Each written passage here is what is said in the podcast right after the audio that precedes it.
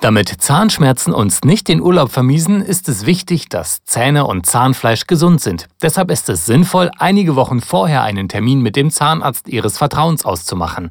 So bleibt dann noch genügend Zeit, falls Behandlungen nötig sind, sagt Dr. Elisa Gruber, Assistenzärztin aus der Godentis Partner Zahnarztpraxis Dr. Achim Pfitzner in Emskirchen. Der Zahnarzt überprüft dann alle Füllungen und Kronen. Er schaut dann auch nach Rissen, Hohlräumen oder Löchern.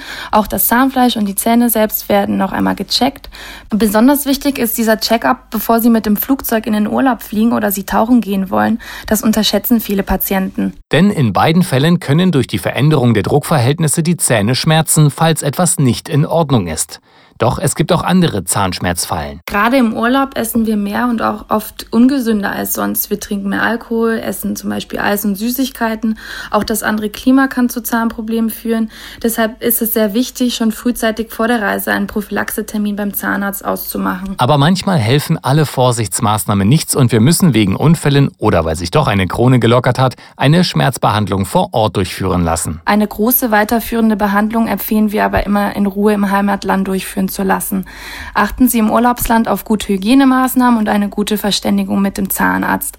Fragen Sie auch nach den voraussichtlichen Kosten, denn in den meisten Fällen müssen Sie direkt vor Ort bezahlen. Und danach, ganz wichtig, unbedingt eine Quittung ausstellen lassen, um die Behandlung bei Ihrer Krankenkasse einzureichen.